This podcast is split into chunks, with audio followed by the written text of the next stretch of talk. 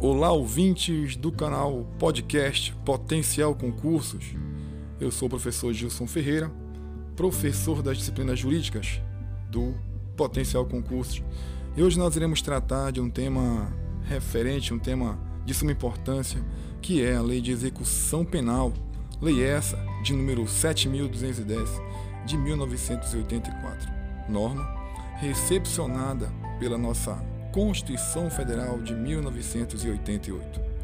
É importante lembrar que a Lei de Execução Penal, ela tem como objetivo principal efetivar a decisão judicial criminal, ou seja, proporcionando aos poucos, gradativamente, a integração social do condenado e do internado. É importante lembrar que condenado é aquele indivíduo que foi punido com pena privativa de liberdade. Lembrando que a pena privativa de liberdade, ela, de acordo com autores como Rogério Sanches, como Nestor Távora, mencionam que a pena privativa de liberdade ela tem a sua subdivisão e subdivide-se em reclusão, detenção e prisão simples. Então, muito atento no conceito de condenado. Também a lei de execução penal, ela tem como alvo o internado. Internado é aquele indivíduo que está positivado no artigo 26 do Código Penal Brasileiro, ou seja, o semi-imputável e o inimputável.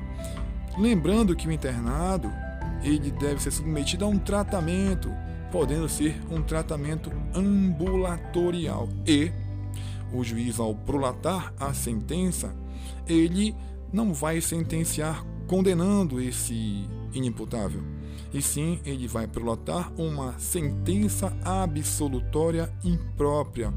Essa sentença que vai direcionar esse indivíduo inimputável ou semi-imputável ao tratamento ambulatorial, lembrando que esse indivíduo também será submetido às normas da Lei de Execução Penal.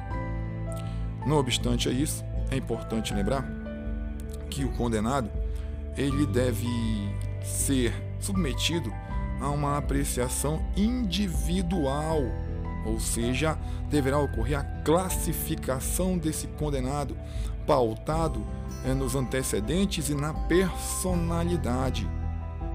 Nesse sentido, a individualização, que tem amparo constitucional em regra no artigo 5, deverá ser feita para que ocorra, dentre outras coisas, a separação daquele preso primário que não deverá permanecer junto com o preso reincidente, tampouco separar o preso que cometeu crime sem violência ou sem grave ameaça daquele que cometeu um crime com violência ou grave ameaça. Então, rege a legislação, a doutrina e a jurisprudência, que deverá ocorrer a individualização do preso. Nesse sentido, faz-se interessante lembrar a figura da classificação. É, na verdade, como eu mencionei há pouco, classificação que servirá para individualizar, ou seja, direcionar o preso. Essa classificação deverá ocorrer por meio da Comissão Técnica de Classificação, assunto interessante para você. Comissão Técnica de Classificação, que será composta pelo diretor do estabelecimento penitenciário, dois chefes de serviço, um psiquiatra, um psicólogo e um assistente social. Lembrando que essa formação ocorrerá quando o indivíduo for condenado à pena privativa de liberdade. Em outro assunto também interessante, esse condenado à pena privativa de liberdade, por óbvio, em regime fechado, rege a lei de execuções penais, reiterando, condenado à pena privativa de liberdade, esse indivíduo, em regime fechado, será submetido a exame criminológico. Interessante esse ponto que a LEP traz para que submeta esse indivíduo. Dando continuidade, em se tratando de exame, Outro tema importante refere-se ao previsto no artigo 9A, que trata do exame de identificação de perfil genético. Importante lembrar, exame de identificação de perfil genético, ele é obrigatório para aqueles condenados que praticaram crimes dolosos com violência de natureza grave contra a pessoa ou que tenham sido condenados por terem praticado os crimes hediondos. Lembrando que a identificação de perfil genético ela ocorre por meio da extração do DNA, o ácido desoxirribonucleico. E essa extração deve ocorrer de forma indolor por expressa previsão legal. Em ato contínuo, é importante lembrar, um instituto Importante ressaltar que ao longo dos artigos da Lei de Execução Penal é previsto diversos institutos que têm como finalidade, têm como escopo proporcionar de maneira razoável a reintegração social do indivíduo condenado ou do preso provisório ou do internado. Então, a ideia da lei de execução penal é proporcionar de maneira gradativa o retorno do indivíduo preso, internado, gradativamente que ele retorne ao seio social. E nesse sentido, o Instituto da Assistência é importante para que ocorra esse retorno ao seio social. Importante lembrar que a assistência ela é subdividida em seis modalidades. Lembrando que a assistência é trata-se de um dever do Estado, dever do Estado administração. E aí a assistência, como eu mencionei, subdividida nas seguintes modalidades: assistência material, assistência à saúde, assistência jurídica, assistência educacional, assistência social e, por fim, a assistência religiosa. Lembrando que a assistência é um mecanismo, um instituto previsto na Lei de Execução Penal que tem como viés, como objetivo, proporcionar a integração do indivíduo submetido à LEP ao seio social. Em ato contínuo, importante lembrar a figura do egresso contida no artigo 26 da referida norma. Ou seja, egresso é aquele indivíduo que foi liberado em definitivo pelo prazo de um ano a contar da saída do estabelecimento, ou também conceitua-se como egresso o condenado que obteve o livramento condicional. Lembrando que livramento condicional é um instituto que pode ser concedido àquele condenado cuja pena foi igual ou superior a dois anos. Ele permanece um período em cárcere e, atingindo esse período e dependendo de alguns requisitos previstos em lei, esse indivíduo ele completará o restante da condenação em liberdade, só que com condições. Por isso o nome livramento condicional, ou seja, esse indivíduo que está no período de prova em liberdade condicional também é considerado egresso para fins da lei de execução penal. Não obstante, tema relevante, muito cobrado em provas de concurso, em certames públicos, trata-se do trabalho. A lei de execução penal, é importante ressaltar, que, como dito anteriormente, traz institutos, traz oportunidades para que o indivíduo possa aos poucos retornar à sociedade. E a figura do trabalho é importante nesse viés. De posse disso, é importante lembrar que o trabalho previsto na Lei de Execução Penal ele tem finalidade educativa e produtiva. Bem, só lembrando que o trabalho previsto na LEP ele não está sujeito às normas previstas na consolidação das leis trabalhistas. Também, se for remunerado, essa remuneração não pode ser inferior a 3 quartos do salário mínimo. Não obstante a isso, as tarefas executadas em relação à prestação de serviço à comunidade, essas não serão remuneradas. E outro ponto também relevante trata da jornada de trabalho que deve ser atendida pela administração, ou seja, a lei é clara. Em relação à jornada de trabalho, rege a legislação específica que essa jornada ela não poderá ser inferior a 6 horas e nem superior a 8 horas. Porém, porém, é preciso a lei também menciona que pode haver horário especial, ou seja, esse horário ele pode ser superior a 8 horas. Porém, não obstante, para que ocorra o horário especial, faz-se necessário que o serviço ele seja relacionado à conservação ou à manutenção do estabelecimento. Importante lembrar, esta questão consta diretamente na LEP. Importante lembrar que o preso ou o egresso, bem como o internado, eles cumprem regras, eles cumprem normas. E nesse sentido, uma conduta realizada por esse indivíduo pode ensejar, por consectário, uma punição. E a própria norma especial, a LEP, prevê que esse indivíduo pode cometer faltas, e essas faltas, como consequência, ensejarão em uma sanção de natureza disciplinar.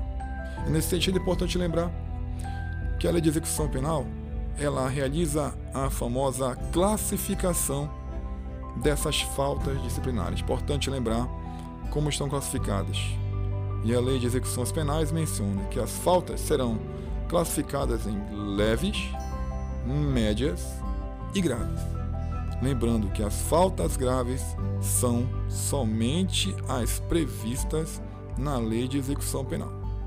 Não obstante a isso, é importante lembrar que existem as modalidades de sanção disciplinar. Sanções essas que são submetidas, são divididas em algumas também modalidades. Quais são essas? Advertência verbal, repreensão, suspensão ou restrição de direitos, tem previsão, isolamento na própria cela e o famosíssimo regime disciplinar diferenciado, que também é um tema recorrente em questões atinentes a concurso público. E aí podemos citar a referência maior, o DEPEN. Então, tema importante a sanção disciplinar relacionada ao regime disciplinar diferenciado. E dentre outras características é importante destacar que o RDD tem duração máxima, de acordo com a lei, de até dois anos. Entretanto, o legislador entende que há possibilidade de haver uma prorrogação. Cuidado com isso. Que a lei menciona que a duração máxima é de até dois anos sem prejuízo, é importante lembrar, sem prejuízo de repetição, ou seja, é possível que o indivíduo permaneça mais que dois anos no regime disciplinar diferenciado. Quando essa prorrogação pode ocorrer? De repente, pelo cometimento de uma falta grave. Uma falta grave pode ensejar na prorrogação desse indivíduo nesse regime, RDD. Outra característica enseja que esse indivíduo deverá ser recolhido em cela individual. Outra informação pertinente referente ao RDD. A lei menciona que poderá ocorrer as visitas quinzenais. Atento para esse detalhe. Pode ocorrer visita ainda no RDD. Período quinzenais de duas pessoas, de duas pessoas, no período de duas horas. Então é importante lembrar esses detalhes referentes ao RDD. Também é aplicado não somente aos condenados, como também aos presos provisórios, presos esses podendo ser nacionais ou estrangeiros.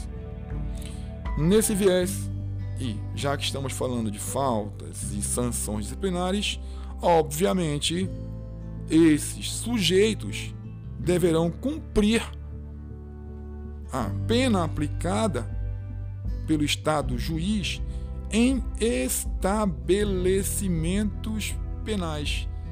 Estabelecimentos penais expressos previstos na Lei de número 7210 de 1984. Então, vamos citar citar aqui os estabelecimentos que é importante também tema significativo para a questão de concurso.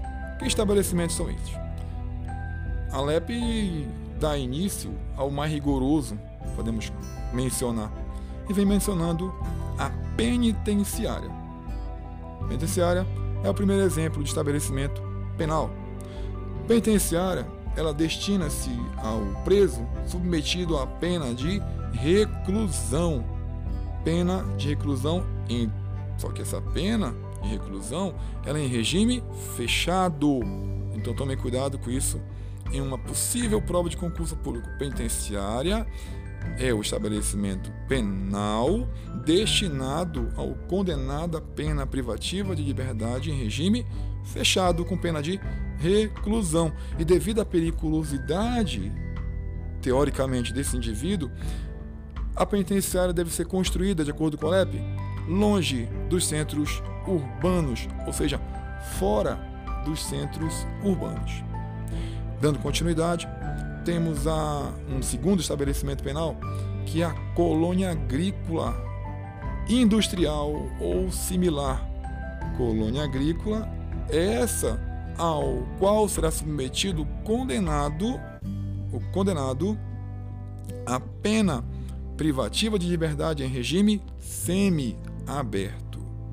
Outro estabelecimento interessante de se lembrar refere-se à casa de albergado casa de albergado, o albergue, como popularmente é conhecido, destina-se ao cumprimento de pena privativa de liberdade em regime aberto, ou seja, aquele que foi condenado a pena privativa de liberdade em regime aberto deverá cumprir na casa de albergado e a lei menciona que ao contrário da penitenciária, a casa de albergado ela deverá, se possível, situar-se no centro urbano. Dando continuidade, temos também o Centro de Observação. Centro de Observação esse, que é o local onde ocorre a realização de exames gerais e exames criminológicos, cujos resultados serão encaminhados à Comissão Técnica de Classificação. É importante lembrar, há pouco tratamos da Comissão Técnica de Classificação, não esqueça da composição dessa comissão que é recorrente a cobrança dessa composição em certames públicos. A Hospital de Custódia e Tratamento Psiquiátrico, pelo próprio, pela própria denominação, entende-se que esse hospital de custódia ele é o local destinado aos não condenados tecnicamente falando, mas aqueles indivíduos que serão submetidos a tratamento ambulatorial, ou seja, o hospital de custódia é destinado aos inimputáveis e aos semi-imputáveis. Lembrando que inimputáveis estão, por anomalia psíquica, está previsto no artigo 26 do Código Penal. E por fim, para encerrarmos a nossa transmissão de hoje, tem a figura da cadeia pública. Cadeia pública é destinada ao recolhimento de presos considerados provisórios. Então, caríssimos ouvintes desse nosso podcast, encerramos por aqui a nossa transmissão e conto com vocês na nossa próxima oportunidade. Grande abraço.